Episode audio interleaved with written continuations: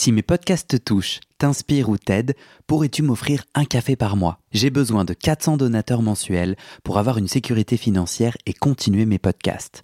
Je ne peux pas continuer bénévole, alors deviens un des 400 en m'envoyant tout de suite un email à guillaumefedepodcast.com. Merci.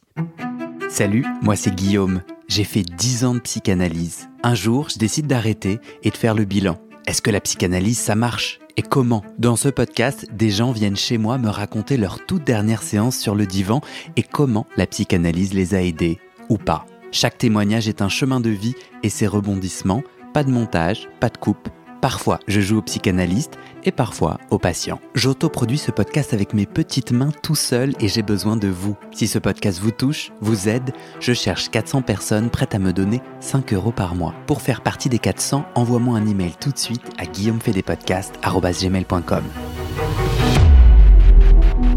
Bonne écoute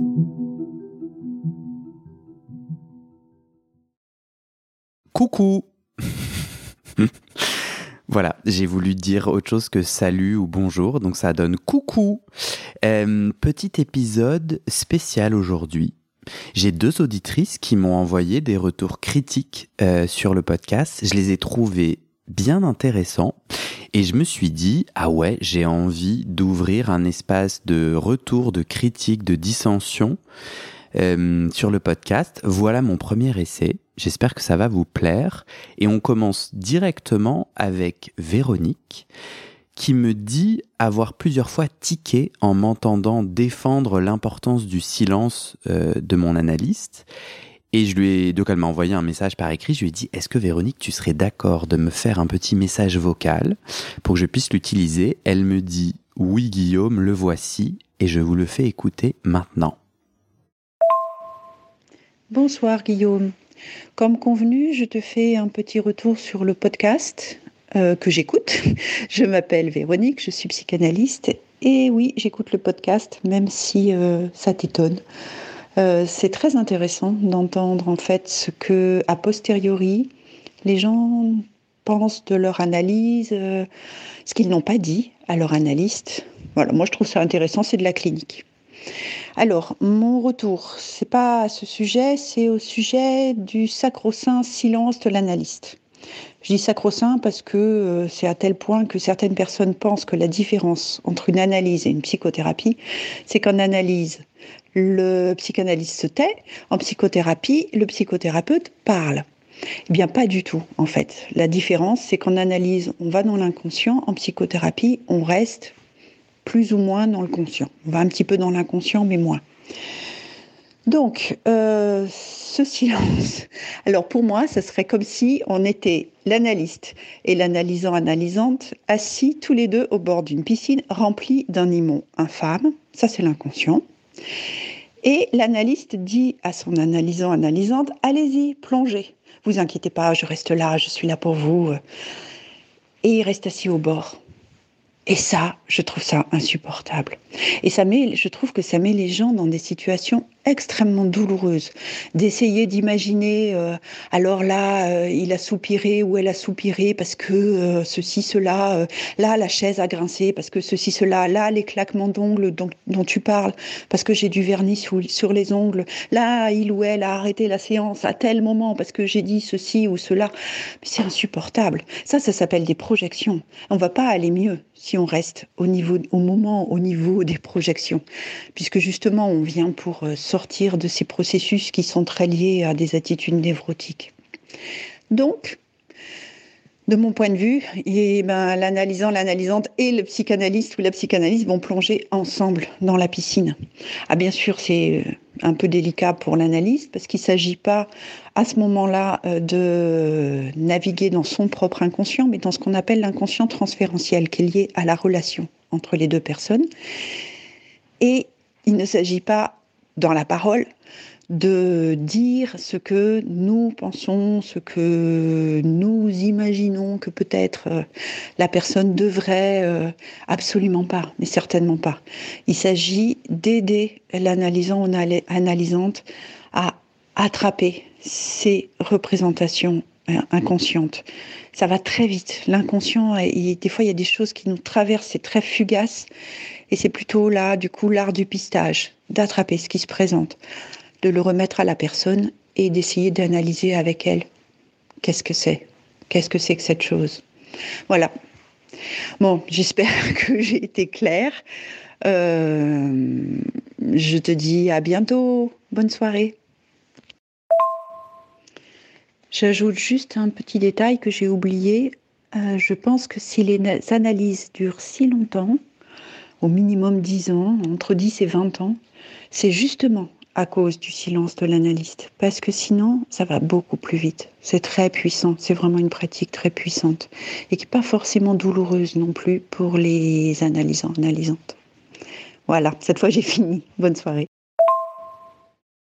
Eh ben, je trouve ça super intéressant. J'aime bien ce que Véronique décrit. En fait, ce que moi j'entends, c'est qu'il n'existe pas une psychanalyse, mais des psychanalyses. En fait, la psychanalyse, c'est ce que je vais créer moi avec mon analyste, ce lien singulier et cette expérience et je crois que c'est Laurie Lofer qui me qui disait ça dans, dans, dans les épisodes précédents là que, qui viennent d'être publiés. Euh, c'est une expérience. Au final, euh, moi, quand je parle de l'importance du silence pour moi, mais du coup, je suis pas du tout en train d'essayer de définir la psychanalyse ou de d'imposer aux autres ce qu'elle devrait être. Je crois que je dis que ce silence m'a aidé. Je crois que ce silence pour moi n'était pas absence, c'est plutôt quelque chose qui m'a invité à dire.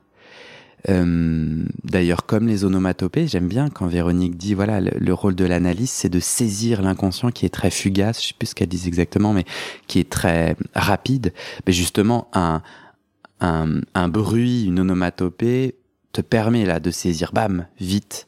C'est ce que j'ai ressenti d'ailleurs et que euh, et que quand j'ai essayé d'autres formes de thérapie avec plus d'intervention par les mots, ça m'a pas bien convenu.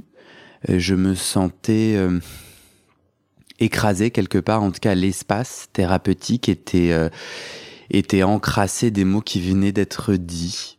Voilà ce, ce que j'ai ressenti. en tout cas pour le moment, parce que je pense que tout peut changer. et au final, euh, je reviens à l'importance du lien singulier. Euh, ben chacun pourra dire si le silence est abandon et que du coup on reste coincé pendant 10, 20 ans dans un truc qui n'avance pas et son psychanalyste pionce derrière. euh, et où, voilà, où, en fait ce qui se passe en séance, même si ça ne dit, même si l'analyste ne dit pas ou dit peu, ou dit d'une certaine façon, si ça, ça fonctionne, ça marche, ça travaille, bah alors euh, en avant Guingamp, quoi. Euh, en tout cas, moi, ce que ce retour me donne envie de dire, c'est aussi de bien rappeler moi ma posture dans ce podcast. Moi, je suis pas du tout un expert, j'en ai pas envie. Moi, je suis un joueur. Je suis un analysant qui, un ancien analysant qui témoigne. Je joue au psychanalyste parfois, euh, à la sage-femme, tout ça sans avoir ni diplôme ni compétences, euh, pour, pour, pour aider les gens à accoucher d'un récit, d'un témoignage. Et, euh, et j'aime beaucoup la critique et l'espace de dissension, je sais pas comment le dire, de, de, parce que bah ouais, génial. Moi, je, je n'ai pas envie d'avoir euh, de défendre une définition, de défendre une théorie. C'est pas du tout cet espace que j'espère ouvrir. Euh, et du coup, en effet, j'ai besoin d'entendre des désaccords. Euh, ça me nourrit. Donc merci Véronique. D'ailleurs Véronique, si vous avez apprécié sa jolie métaphore, je crois que vous pouvez en trouver plus euh, parce qu'elle a témoigné sur ce podcast aux épisodes 30 et 31 et je vous invite vivement à aller l'écouter j'ai un deuxième retour cette semaine que j'ai reçu de Céline qui, elle, n'a pas souhaité transformer euh, son message sur Facebook en message vocal, mais qui me permet de la citer. Donc je vais vous lire quelques bouts de son message. Euh, elle réagit à l'épisode 50, dont le titre, si je ne m'abuse, c'est Pourquoi je fuis le conflit? C'est la première partie du témoignage de Claire. Vous n'avez pas besoin d'avoir en fait écouté l'épisode pour, à mon avis, être intéressé par le retour de Céline. Je vous la lis du coup. Je suis conseillère conjugale et familiale. Je pratique des entretiens de relations d'aide. Dans mon bachelier, où nous avons étudié Freud, Lacan et la psychanalyse en tant que méthode d'intervention psychosociale, ainsi que suite à un bref passage chez un psychanalyste, je me permets d'intervenir afin de soulever une réflexion fondamentale. Ce que cette jeune femme décrit de ces séances, ce n'est pas de la psychanalyse. C'est de la psychothérapie, avec éventuellement une orientation psychanalytique. En effet, la règle numéro un d'une psychanalyse, c'est d'allonger le client et de se poster derrière lui, de façon à ce que le client n'ait aucun contact visuel avec son analyste. En effet, voir l'analyste introduit une altérité qui, selon la psychanalyse, pourrait être un obstacle à la capacité du client à atteindre un degré suffisant de son inconscient. De plus, les méthodes d'intervention utilisées par la thérapeute ne sont pas de la psychanalyse. Je me suis arrêté à la moitié du podcast pour vous écrire, et dans la première moitié, l'on peut déjà comprendre que la thérapeute s'inspire de la thérapie contextuelle d'Ivan Bozor-Meniv, Nagui, désolé pour la, pour la prononciation que je ne, je n'ai pas, pour orienter le travail de sa cliente, et lui n'était pas du tout psychanalyste, il était psychothérapeute en systémique. Et donc, l'intervention qui a fait avancer la cliente, ici, ce n'était pas de la psychanalyse, ceci est très important de noter. Donc là, dans notre échange Facebook avec Céline, je lui demande de me dire, de m'expliquer pourquoi c'est très important pour elle de, de noter ça. Et voilà ce qu'elle me répond. Je trouve qu'il est important que les gens sachent distinguer la différence entre psychanalyse et psychiatrie, de même qu'ils devraient bien connaître les différents métiers de la relation d'aide et leurs spécificités. La confusion peut être négative pour les clients. Ils risquent d'être déçus si par exemple ils vont chez un psychiatre et qu'ils voient qu'ils n'ont pas pu se confier à lui. Ou s'ils vont chez un psychanalyste en ayant des attentes et des objectifs qui ne sont pas ceux de la psychanalyse. En Belgique en tout cas, si les modalités strictes d'une psychanalyse ne sont pas respectées, le psychanalyste n'est plus considéré comme tel. Il est passible de sanctions pénales, car alors, d'une part, il fait de la psychothérapie alors qu'il n'en a pas le droit, d'autre part, cela est considéré comme de la duperie par rapport au client. Alors, moi j'aime bien, j'aime beaucoup le point euh, que Céline soulève. Dans le... Premièrement, dans ma posture de podcasteur, moi j'ai décidé que c'était les personnes qui témoignent qui me disent si il ou elle a fait une psychanalyse. C'est-à-dire, bah, si la personne vient à moi en me disant je souhaiterais témoigner et que je lui dis avez-vous fait une psychanalyse? Que la personne me répond oui et que je lui dis et je lui demande alors à chaque fois dis-moi en quoi c'est une psychanalyse c'est la personne qui m'explique pourquoi, selon, selon elle, c'est une psychanalyse. C'est comme ça que sur le podcast, on peut entendre des gens qui ont été allongés, qui est une des règles apparemment pour Céline, euh, et d'autres qui n'ont pas été allongés, je trouve d'ailleurs très intéressant, ça me fait penser tout de suite aux épisodes de Mardi Noir, qui est une youtubeuse psychanalyste qui a écrit des livres, donc qui je trouve être quand même un peu experte dans son sujet. Et les épisodes qui, à mon avis, là je poste cet épisode, donc j'ai déjà enregistré avec Mardi Noir, mais vous n'avez pas encore pu les entendre. Du coup, il vous faut absolument vous abonner sur votre plateforme d'écoute pour être tenu au courant dès que les épisodes avec Mardi Noir, qui sont épisodes passionnants, sont publiés. Euh, petit moment d'autopromo. En tout cas, j'ai trouvé ça passionnant parce que Mardi Noir, donc cette euh, femme experte, psychanalyste, youtubeuse, elle me dit, ah, moi je me suis jamais allongée. En tout cas, je me suis pas allongée pour le plus gros de mon analyse et c'était une psychanalyse. J'aime bien parce que voilà deux femmes qui se contredisent et deux femmes qui semblent être expertes puisque je comprends que Céline est dans le métier de l'aide, donc a fait des études, un bachelier, et habite en Belgique. Euh, où apparemment le, métier est beaucoup plus réglementé qu'en France. En tout cas, je, ne crois pas je ne crois pas savoir qu'en France c'est autant réglementé. Donc dans un premier temps, je me dis non, pas d'accord avec Céline. J'ai discuté avec ma cousine que j'aime beaucoup, qui est psychiatre et qui me dit euh, non, moi je, prescris très rarement, ou en tout cas, je crois comprendre dans ce qu'elle me dit. Je la paraphrase. Moi, j'ai plutôt avant tout envie de faire de la thérapie par la parole, et je ne prescris, que dans certaines conditions, mais c'est pas un automatisme. Donc là, j'entends ma ma cousine euh, en qui j'ai beaucoup, qui j'ai vraiment une grande confiance, experte et psychiatre, euh, contredire Céline et je la rejoins pas mal. Bah non, je trouve qu'il y a plein de d'outils, de couleurs pour le peintre, pour euh, le, le, métier des dents que il ou elle peut utiliser, ben non, j'ai plutôt envie euh, et j'ai foi en une santé mentale qui va picorer euh, les outils quand ils sont les bons pour le patient patiente. C'est intéressant de voir que Céline parle de client, c'est peut-être euh, une spécificité belge que je ne connais pas.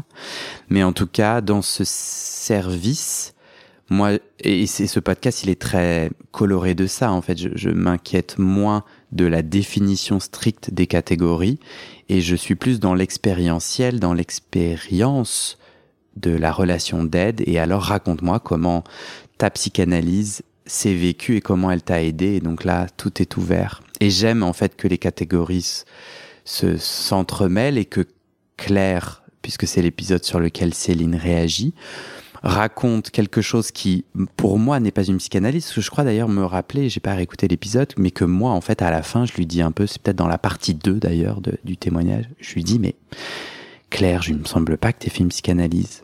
Mais je suis pas sûr d'être tout à fait d'accord avec cette posture que j'ai eue pendant l'entretien, euh, qui était justement de gratter à cet endroit. Et à la fois, je rejoins pas mal Céline quand elle dit, bah non, en fait, les catégories les catégories sont importantes.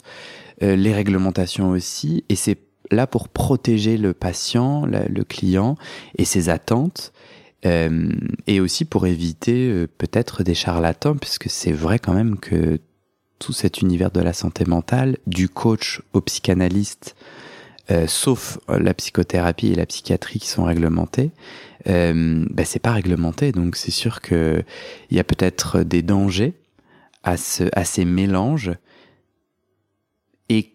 et c'est là où Céline, qui, Céline souligne, oups, et c'est là où souligne Céline euh, les risques de la confusion et des techniques thérapeutiques et comment en fait euh, cette confusion peut être euh, néfaste pour, pour le patient. Peut-être que ce qui me manque dans le retour de Céline, c'est mais pourquoi c'est important en fait? Comment cette confusion peut être blessante? Je sais pas en fait. Moi, si je vais chez le boucher, ou chez le boulanger, ben, ils font pas le même métier. Je me renseigne sur les métiers. Bon, peut-être que mon exemple est un petit peu, euh, un petit peu idiot et donc du coup euh, ne rend pas justice aux propos de Céline. Mais c'est vrai que je me dis, euh, n'ai-je pas une responsabilité en tant que patient, en tant que client, de me renseigner quant à la pratique? Bon, merci à Céline et à Véronique. Je suis content d'ouvrir euh, cet espace de critique, de divergence, de dissension. Ça me plaît l'idée de ne pas être moi le seul maître à bord. Je pense d'ailleurs aussi que si je réécoutais mes premiers épisodes, je serais assez pas d'accord avec moi-même. Euh, je pense que ça d'ailleurs ne m'intéresse pas du tout d'essayer de de vous faire croire aux auditeurs tristes euh, que je suis en, totale maîtrise, que j'ai un avis très tranché. Je m'amuse d'ailleurs d'en changer d'avis. J'aime le changement, j'aime que ça rebondisse et je, trouve ça chouette de ne pas supprimer des épisodes où en fait je pense que j'ai bien raté, que je n'étais pas au bon endroit ou que j'ai dit des, bêtises. Et je vous invite à, à venir souligner mes bêtises et qu'ensemble, je sais pas, on, on crée une définition très complexe et très avec plein de divergences, avec plein de contradictions, pour bien raconter que la psychanalyse c'est une expérience et que chacun du coup, euh, ben une expérience singulière, que chacun vit des choses différentes et donc on va pas pouvoir jamais s'arrêter d'en discuter puisque bah, elle va être sans cesse différente les uns les unes pour les autres et que son pouvoir thérapeutique agit dans cette singularité ou ou pas c'est-à-dire que peut-être aussi pour certains, certaines, euh, l'expérience de la psychanalyse a été néfaste, a été empêchante, et qu'alors d'autres formes thérapeutiques sont plus, sont, sont plus mieux. Si vous aussi vous avez envie de me faire des retours, je vous mets dans le lien, dans le descriptif pardon de cet épisode, le lien du site du podcast où vous avez toutes mes coordonnées. Vous avez mon email, vous avez mes réseaux sociaux euh, et vous avez même mon téléphone portable. Je vous invite à ne pas m'appeler Je ne souhaite pas du tout que vous m'appeliez. En revanche, vous pouvez m'envoyer des messages vocaux euh, sur WhatsApp, sur Signal euh, ou, ou, une autre façon de votre guise, où vous pourriez du coup me donner l'accord pour que je les utilise sur ce podcast et faire entendre votre voix. Alors qu'est-ce que je vous souhaite? Ben, Une très bonne journée, une bonne insomnie, parce qu'apparemment il y a des gens qui m'écoutent quand ils font des insomnies, donc peut-être une bonne nuit. Je ne sais pas si j'ai la voix assez euh, calmante pour s'endormir. Peut-être que vous êtes... Il y a pas mal de gens qui m'écoutent dans les transports. Je vous souhaite peut-être une bonne fin de journée après le boulot ou une bonne journée si vous y allez à ce travail. voilà, j'ai un peu... Euh, je me suis un peu emballé pour la fin de cet épisode. À bientôt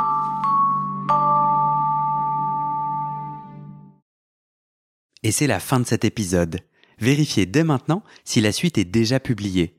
Sinon, vous pouvez vous abonner à ce podcast sur votre plateforme d'écoute pour être alerté dès la sortie des nouveaux épisodes. Et si vous aimez les témoignages intimes comme celui que vous venez d'écouter, j'ai deux autres podcasts qui pourraient bien vous plaire. Je vous les présente. Histoire de devenir moi. Ça, c'est un podcast dans lequel des gens ordinaires me racontent un tournant déterminant pris dans leur vie.